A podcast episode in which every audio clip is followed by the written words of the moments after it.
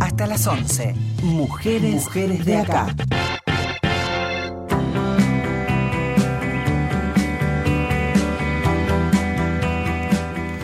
Estamos en domingo, esto es Mujeres de acá, nos queda medio programa entre emocionadas, envalentonadas, eh, pensar todo lo que han hecho mujeres grosas de verdad que abrieron el camino. ¿eh? Claro, porque hoy para nosotras que promediamos los 40 es sencillo, es fácil transitarlo cada vez, por lo menos a mí me pasa, cada vez que, que voy a votar me, me motiva, me emociona saber que, y cuando uno lo piensa por un instante que muchas mujeres durante muchísimos años, mucho tiempo, la pelearon, la lucharon de manera pero de verdad, poniendo el cuerpo, poniendo el alma, poniendo sus tiempos, poniendo sus conocimientos, poniendo la vida para que hoy, en el 2016, mira los años que han pasado de comienzo del siglo, este, hoy seamos votantes plenas. Totalmente, una lucha que se remonta a fines del siglo XIX con mujeres que empezaron a organizarse. Eh, repasábamos lo que ha sido la historia, ¿no?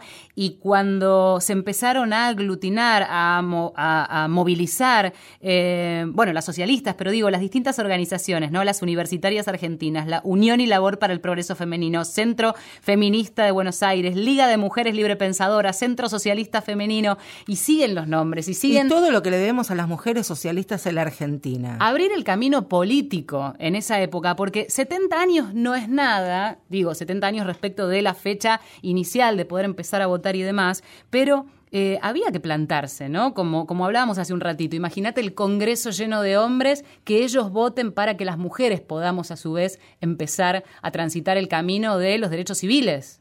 Pero imaginen ustedes, decíamos que se llegaron a, a copiar, porque eso es lo que se hizo, cerca de 30 proyectos, cerca de 32 iniciativas parlamentarias para que a las mujeres se nos permita votar en la Argentina. Y una de ellas, tal vez la más potente, la más contundente, la más fuerte, la llevó adelante Alicia Moró de Justo, quien en 1914 se recibe de médica, política, educadora, una gran mujer que tal vez la historia no ha sido del todo justa eh, pero que es necesario, este programa que tiene que ver con el voto de las mujeres, bajo ningún punto de vista podría llevarse adelante sin hablar de la doctora Alicia Morales Justo. Y vamos a hacerlo a través de otra enorme mujer luchadora por los derechos de las mujeres, amiga además de eh, Alicia Moro de Justo y fundadora y presidenta de la Fundación Alicia Moro de Justo. Es Elena Chalidi. Gracias por atendernos en esta mañana de domingo. Buen día. Buenos días, ¿cómo les va? Bueno, felicitaciones por el, por el camino que nos ha abierto a las mujeres, ¿no? Y, que sigue, sigue batallando todavía. bueno, a nosotras también nos abrieron otras anteriores, ¿no es cierto? Así que es una cosa mm, generacional que se va repitiendo. Elena, le, eh, hablábamos con, con, algunas de las mujeres que nos han dado su testimonio esta mañana y le preguntábamos y queríamos que nos regalen una postal de aquel día que votaron por primera vez. ¿Cuál es el recuerdo? ¿Cuáles el, son los olores o los colores que se recuerdan? La verdad, eh, yo estuve pensando mm, todo el tiempo. yo era muy joven. Tendría 22, 23 años y fue una cosa como como una cosa nueva, pero había como una alegría en la calle, la cantidad de mujeres que nos estábamos movilizando, eh, todas primerizas, mm, este, así que eh, podría recordar cómo estaba vestida o cómo estaba vestida pero no me acuerdo. Ah, claro porque también es importante imaginar una una ciudad o una provincia tan tan distinta a la que uno vive. También nos parecía importante hablar de la figura de la de la doctora Alicia Moró de Justo y la importancia que ha tenido en lo que hoy nosotras tenemos como conquista Elena. Claro, lo que pasa es que eh, hubo una generación Hubo un movimiento feminista eh, a, principios de la, del siglo pasado, eh, la década del 10 hasta el 20 más o menos, este, que hubo un movimiento muy, muy intenso acá en la Argentina, copiando un poco lo que estaba pasando en otras regiones de Europa e incluso Estados Unidos. Eh, así que este, después eh, lo que pasa con los movimientos feministas eh, parece que es histórico, son como ciclos históricos. Cuando se obtiene algo que se pelea mucho, este, hay como un parar y descansar. Entonces, eh, en Estados Unidos las mujeres consiguen el voto en 1920 después de la Primera Guerra. Pero pensemos que las francesas recién consiguen el voto en 1946 después de la Segunda Guerra. O sea, son luchas muy muy largas este y muy peleadas, pero eh, lo que nos mantiene, los que nos mantiene cuando estamos pidiendo algo que consideramos que es justo que tengamos, eh, no hay descanso. Totalmente. Elena, hoy se habla de la palabra sororidad cuando hablamos de esta eh, Hermandad. Sí, de, esta complicidad entre las mujeres, de este entenderse, de este sostenerse entre todas. Cuando uno piensa en política, al menos hoy, muchas veces, aunque históricamente también, se piensa en términos partidarios, ¿no? Y en luchas político-partidarias. En este caso, la lucha era una, porque las mujeres, independientemente de los sectores políticos de donde vinieran, tenían que tirar para el mismo lado. ¿Cómo eran esas reuniones, esas agrupaciones que a su vez interactuaban para eh, eh, aprovechar la oportunidad, ir ahí a meter presión y demás? Lo que pasa es que había varias organizaciones, hasta, mm, ya les digo, más o menos el 20, el 22, este, y después hubo un achatamiento, digamos, de del movimiento, este, a pesar de que en 1932, por ejemplo, en San Juan, las mujeres obtuvieron el voto calificado.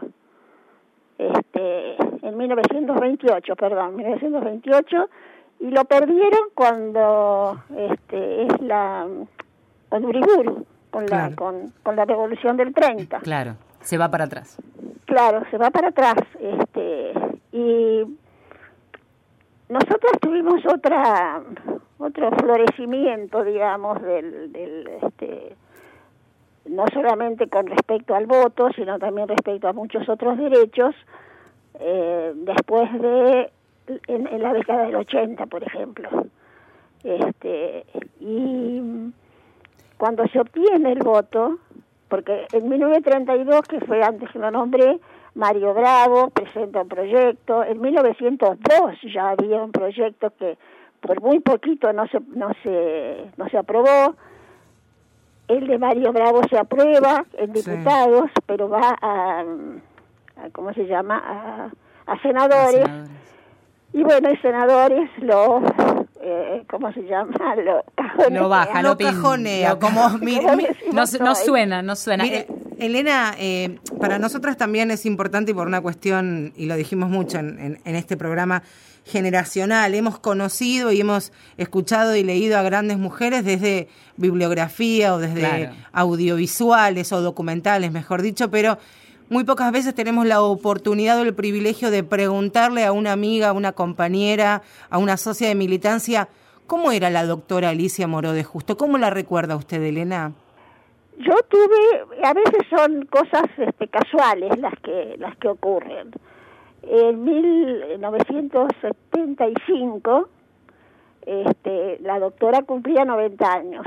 Estaba bastante alejada de las, eh, de las cuestiones partidarias, pero un grupo de socialistas, antiguos este, militantes, decidieron hacer una reunión para este, festejarle los 90 años. Y ahí yo la conocí y después de poco tiempo ella se muda a dos, eh, digamos, a la misma casa donde yo vivo, ellas eh, le dan un departamento en el en el elefante blanco, lo mm. que le llamaban al, al hogar obrero, acá hay caballito. Sí. De modo que, por una cuestión, les diría, vecinal, eh, empezamos a intimar, porque yo tenía la probabilidad, la posibilidad de eh, llevarla y traerla este, en una camioneta que tenía que era muy cómoda para ella porque los autos tienen, eh, tienen eh, ¿cómo se llama? De, asientos muy bajos para una persona ya de 90 años, ¿no? Claro. Así que de eso y además de, de, ser este, de la misma de, la misma idea este, política, fuimos, yo tuve, les diría, el honor, la, la gran cosa de que ella me presentara como su amiga. Este, para, para mí era una cosa que cada vez que ella lo decía me emocionaba muchísimo. ¿Y qué le parece? Este, así que era una persona difícil, no era fácil. ¿Qué mujer lo es, gracias a Dios? no, lo que pasa es que además ella eh, en su tiempo de participación política tuvo que luchar mucho. Claro. Digamos, el Partido Socialista es un partido lleno de personas este, con buenas intenciones, este, con buena gente, etcétera, pero los hombres son hombres. Y en los años 20, 30, 10, 1910, etcétera, las mujeres no eran muy bienvenidas en algunos lados. Y ella este, tenía el, el apoyo de un padre muy especial que la, la acompañó siempre, este, la, la formó desde el punto de vista intelectual y además tenía un carácter muy fuerte. Ella decía que era muy discutidora y les puedo dar fe de que efectivamente era. De que lo era. Era, era discutidora, pero era amable, era, este, era difícil que se mostrara cariñosa, pero lo era. Elena, hace, hace un ratito hablábamos con quien cuidó hasta el último minuto de su vida a, a Evita, su enfermera, María Eugenia Álvarez, y le preguntábamos y le traslado esta pregunta, ¿qué pensaría o qué sentiría Alicia Moró de Justo si nos viera, nos viese a las mujeres que estamos transitando esta, esta Argentina del 2016? Bueno, ella este, ya cuando vivía, ella vivió eh, su último tiempo en la calle Juncal, viene del centro. Y ella me decía que miraba por la ventana y la, la complacía la manera suelta, libre con que caminaban las mujeres, porque ella se acordaba este, cómo tenían que caminar lentamente con los este, con las polleras y levantarlas levantarlas para que no se ensuciaran pero no levantarlas para que se les diera el tobillo por ejemplo. Entonces este ella estaba muy conforme muy contenta por eso decía que le gustaba mucho este siglo cuando cumplió los 100 años decía que era un siglo que había estado lleno de este de, ¿cómo se llama?, de inventos, de cosas que habían mejorado la vida de la gente.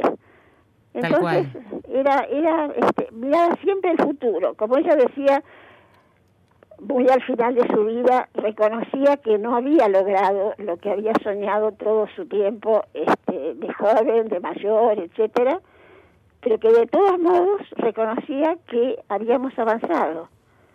Si uno miraba hacia atrás, habíamos avanzado. Entonces eso la, la conformaba porque decía que las transformaciones, sobre todo cuando son de evolución, de convencimiento de la gente, de convencimiento del pueblo, son muy lentas, son muy este, tardías.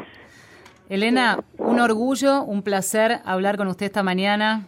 Eh, la verdad es que nos dejó emocionadas y aprendemos mucho escuchando. La eh, ser, ser agradecidos es un algo que hoy nos estamos permitiendo en este, en este domingo, así que en usted agradecer a todas las mujeres que han hecho que este presente nuestro sea tan, tan igualitario y tan democrático. Que tenga un gran día, Elena, la abrazamos. gracias a ustedes. Un abrazo. Buenos días. Elena Chalidi, presidenta de la Fundación Alicia Moró de Justo. Claro, Alicia Moró de Justo llegó a eh, vivir para ver esas modificaciones, o al menos muchas de ellas. Ella decía, se conformaba, claro, porque la ambición, el techo era muy alto, pero vivió 100 años, llegó a verlo, llegó a ver lo que pasaba hasta hace 30 años no más. Me imagino también, claro, y uno por una cuestión generacional ve a estas grandes mujeres como ilustraciones de manual de historia o de educación cívica, pero no se imagina hasta que escucha estos testimonios de la verdadera lucha. Hoy para muchas de nosotras, tal vez con otro tipo de luchas,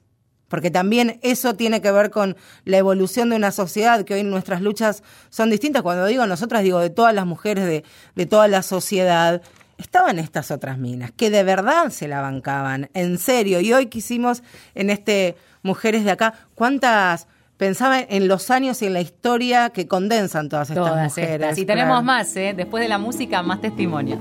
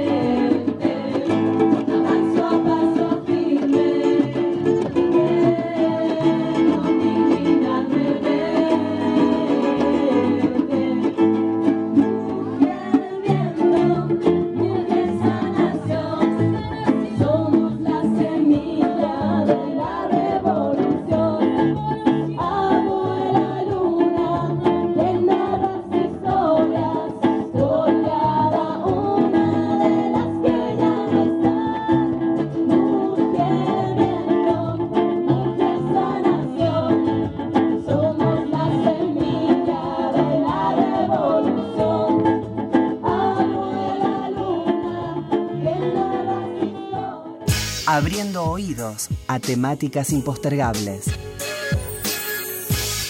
Mujeres de acá.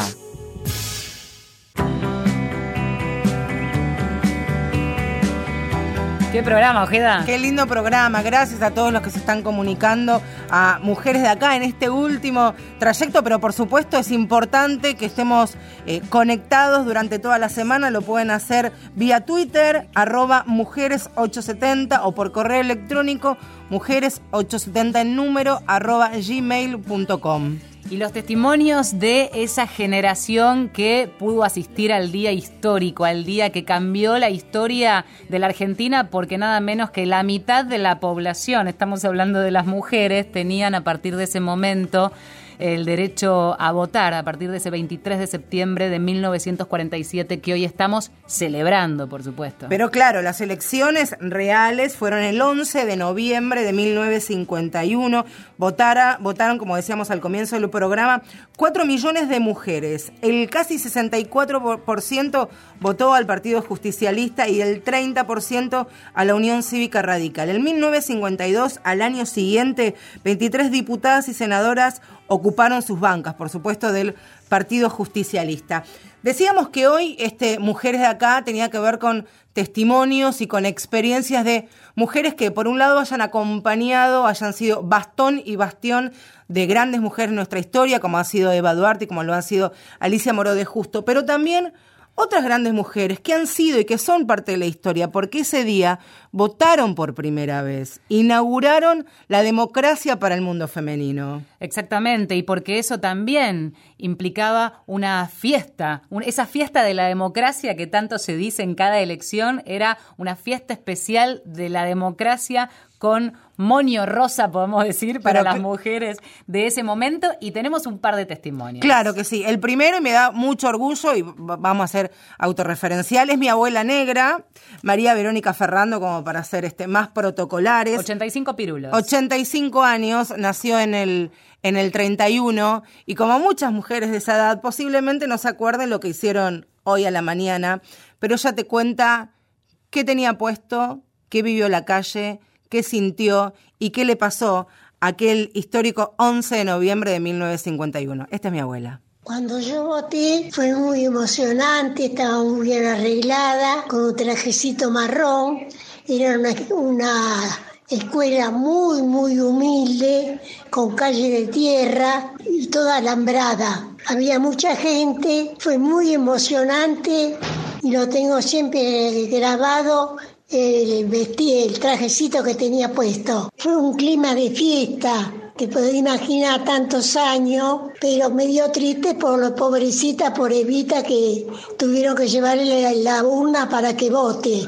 Pero había muchísima gente y fue un día muy especial, mucha gente por la calle. Yo voté para tener los mismos derechos que el hombre y ser una, una mujer completa. Vos le cocinás a tu abuela, ¿no? No, yo la mimo de otras maneras. un, fenómeno. La abuela negra que votó en provincia de Buenos Aires, en la zona de Bulón. Bueno, y en provincia de Buenos Aires, pero un poco más alejado de la capital, allí estaba Lidia Martínez. De García, me aclaraba ella. Y yo pensaba, bueno, en un programa como este conviene el de dejarlo de lado, pero vamos a, a mencionar su apellido, esta pertenencia al varón al macho, que de alguna generacional también. No, y que además te identifica en un pueblo, como en este caso Germania, partido de General Pinto, provincia de Buenos Aires, y decís Lidia de García, todos saben de quién estamos hablando. Yo le agrego Martínez porque, bueno, es su apellido autónomo, como mujer, como mujeraza, docente, 91 años.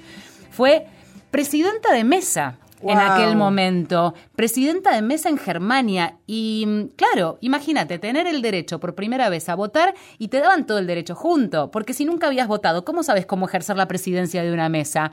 Pues hubo que aprenderlo y la escuchamos a Lidia fui presidenta de mesa y la pasé muy bien porque tenía compañeras muy buenas y estábamos contentas porque podíamos al fin nos llegaba la hora de, poder participar en algo. Ah, no faltó una, yo creo que no faltó una del pueblo, como que ya nos tenían en cuenta. La mujer era dueña de casa y chao, era lo único que participábamos y teníamos derecho. Es el día de hoy que, que a los hombres hay muchos que no les gusta que las mujeres estén ocupando un cargo, un cargo relevante orgullosas del programa que hicimos, los testimonios que escuchamos. Pensaba en, aunque esto... Voy haciendo cuentas. Sí, porque a las damas no debemos hablar de la edad, pero acá es un orgullo. en las edades de las mujeres que han pasado por este Mujeres de acá. María Eugenia Álvarez, 89. Elena Chadidi, 88. La abuela negra, 85. Lidia Martínez, 91. Señores, hemos hecho un programa periodístico con minas, pero históricas de verdad. ¿eh? Pero este programa somos cuatro que hacemos este gran programa. Hoy un lujazo. En la producción y coordinación de aire, Tomás Pont No sacamos el sombrero y Tomás, yo te voy a, votar. Traeme una urna, traeme una urna. Operación técnica Javier Chiavone, que también, estuvo allí haciendo de las suyas. Marcela Ojeda. Valeria San Pedro, ¿sabe qué? Yo a usted la votaría. Yo también a usted. Hagamos una foto. Bueno, nos vemos la semana que viene. Claro que sí. El domingo en este lugar, en nuestro espacio, en nuestro refugio que se llama Mujeres de Acá. Tengan todos muy buena semana. Chao.